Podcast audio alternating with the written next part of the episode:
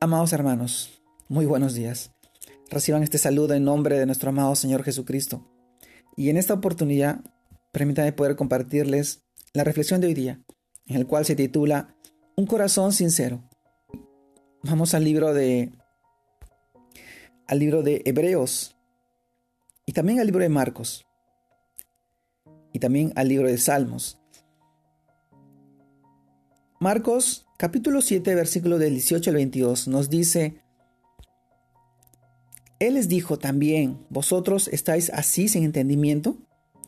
¿No entendéis que todo lo que todo lo de fuera que entra en el hombre no le puede contaminar porque no entra en su corazón, sino, el, sino en el vientre y sale a la letrina? Esto decía siendo limpios todos los alimentos, pero decía que lo que del hombre sale, eso contamina al hombre, porque de dentro del corazón de los hombres salen los malos pensamientos, los adulterios, las fornicaciones, los homicidios, los hurtos, las avaricias, las maldades, el engaño, la lasciva, la envidia, la maledicencia, la soberbia y la insensatez. Marcos capítulo 7, versículo 18 al 22. Luego Acerquémonos con corazón sincero, en, en plena certidumbre de fe, purificados los corazones de, de mala conciencia y lavaos los cuerpos con agua pura. Esto nos relata Hebreos capítulo 10, versículo 22. Examíname, oh Dios, y conoce mi corazón, pruébame y conoce mis pensamientos, y ve si hay en mi camino de perversidad y guíame en el camino eterno. Así nos narra el libro de Salmos, capítulo 139, versículos 23 y 24. Amado hermano, amado hermano, un corazón sincero. ¿Qué nos dice la palabra de Dios? Si bien los fariseos y los escribas, hombres de ley, hombres de la ley de Dios, hicieron una acusación a los discípulos de Jesús, porque los vieron comer pan con manos inmundas, esto es, no lavadas, que no estaban limpias. Así nos, lo, narra Marcos, capítulo 7, versículo 2.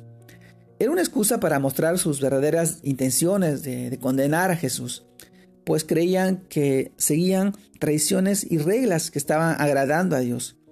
Su devoción no era sino apariencias, mandamientos de hombres, pero su corazón estaba distante de él.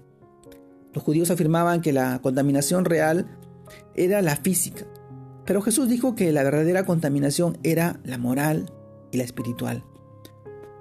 Cuando Dios se refiere al corazón, en el libro de Jeremías capítulo 17 versículo 9 nos dice, engañoso es el corazón más que todas las cosas y perverso. ¿Quién lo conocerá? Está mostrando la verdadera condición del hombre, afectado por el pecado cuando rompe la relación con él y vive bajo su propio razonamiento. Ese desajuste hizo que toda la raza humana se corrompiera por el pecado, dejando de vivir en el espíritu y dando paso a los deseos de la carne. Amado hermano, las consecuencias de nuestra separación trajeron todas las cosas que Marcos menciona aquí, que provienen de nuestro interior y que es lo que realmente nos contamina. La palabra de Dios la Biblia es el espejo que refleja la verdadera condición de, nuestra, de nuestro corazón, pues nos muestra nuestra ambición egoísta, que quiere hacer su voluntad más y no la de Dios. Después de dos mil años sigue arraigando en el corazón del hombre que la verdadera pureza espiritual tiene que ver con las cosas externas.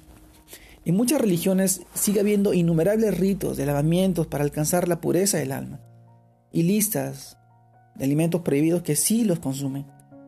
Verán estropeada su relación con Dios. Pero Jesús dijo muy claro, nada hay fuera del hombre que entre en él, que le pueda contaminar.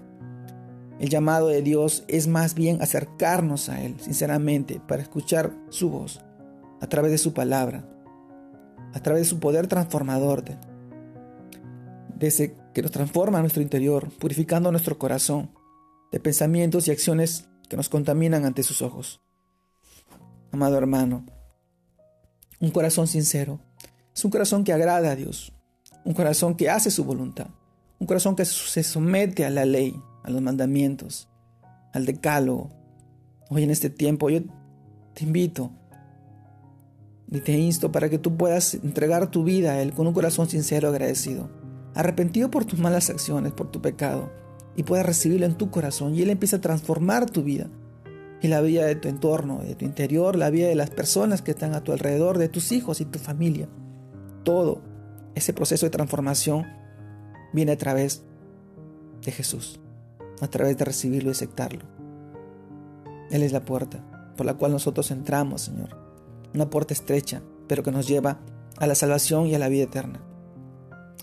Te mando un fuerte abrazo en este nuevo día y fin de semana. Que sigas creciendo en el Señor, que sigas buscando con un corazón sincero su voluntad, su palabra, su amor y misericordia. Te mando un fuerte abrazo. Dios te guarde y te bendiga en este tiempo y en este día. Saludos a todos.